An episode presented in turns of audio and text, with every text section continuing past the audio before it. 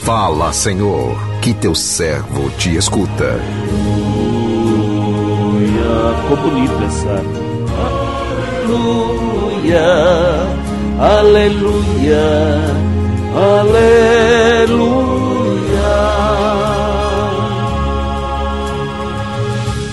O Senhor esteja convosco. Ele está no meio de nós. Proclamação do Evangelho de Jesus Cristo, segundo João. Glória a vós, Senhor. Jesus manifestou-se aos seus discípulos e depois de comerem, perguntou a Simão Pedro: Simão, filho de João, tu me amas mais do que estes? Pedro respondeu: Sim, Senhor Tu sabes que eu te amo. Jesus disse: Apacenta os meus cordeiros. E disse de novo a Pedro: Simão, filho de João, tu me amas? Pedro disse: Sim, Senhor, tu sabes que eu te amo. Jesus disse-lhe: Apacenta as minhas ovelhas. Pedro, pela, te pela terceira vez, perguntou a Pedro: Simão, filho de João, tu me amas? Pedro ficou triste, porque Jesus perguntou três vezes se ele o amava. Respondeu: Senhor, tu sabes tudo. Tu sabes que eu te amo. Jesus disse-lhe: Apacenta as minhas ovelhas. Em verdade, em verdade te digo quando eras jovem, tu te exigias e ias para onde querias. Quando fores velho, estenderás as mãos e outro te cingirá e te levará para onde não queres ir. Jesus disse isso, significando com que morte Pedro iria glorificar a Deus. E acrescentou: Segue-me palavra da salvação. Glória a vós, Senhor. Aleluia, aleluia, aleluia.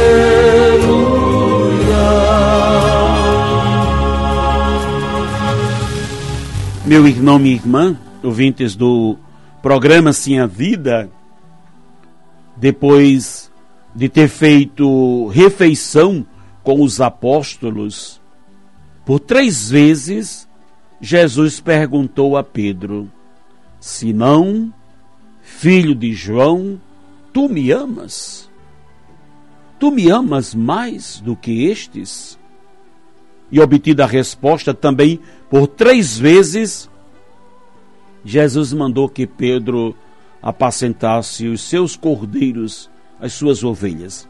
E neste diálogo, Jesus deixou implícito de que não desejava deixar dúvidas no coração de Pedro, mas sim confirmar a sua misericórdia para com ele, que o negara também três vezes.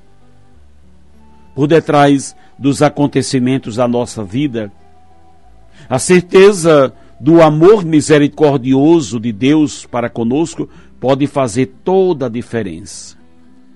A medida do amor de Deus é a medida da nossa abertura a este amor. Deus nos ama sempre e muito, porém, o sentir o seu amor mais do que outros está na nossa capacidade de o acolher, porque até o nosso amor por Deus é o resultado do seu amor agindo dentro do nosso coração. O amor que nós damos a Deus vem do amor que Ele tem por nós. O amar mais que os outros é efeito do seu grande amor por nós. Mas este amor de Deus não pode ficar encarcerado. Ele tem que transbordar.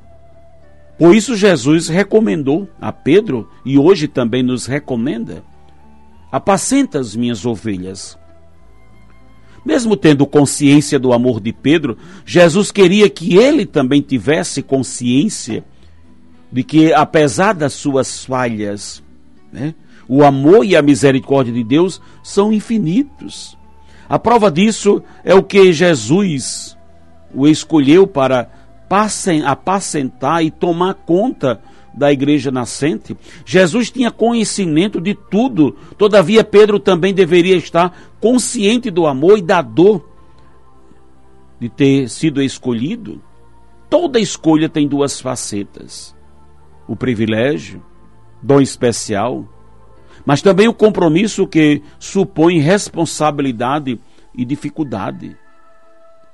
Precisamos ter plena consciência e convicção de que amar a Jesus e ser por ele escolhido tem como consequência a entrega do nosso ser até a morte. Hoje também Jesus nos pede: apacenta as minhas ovelhas. Apacentar é levar a paz.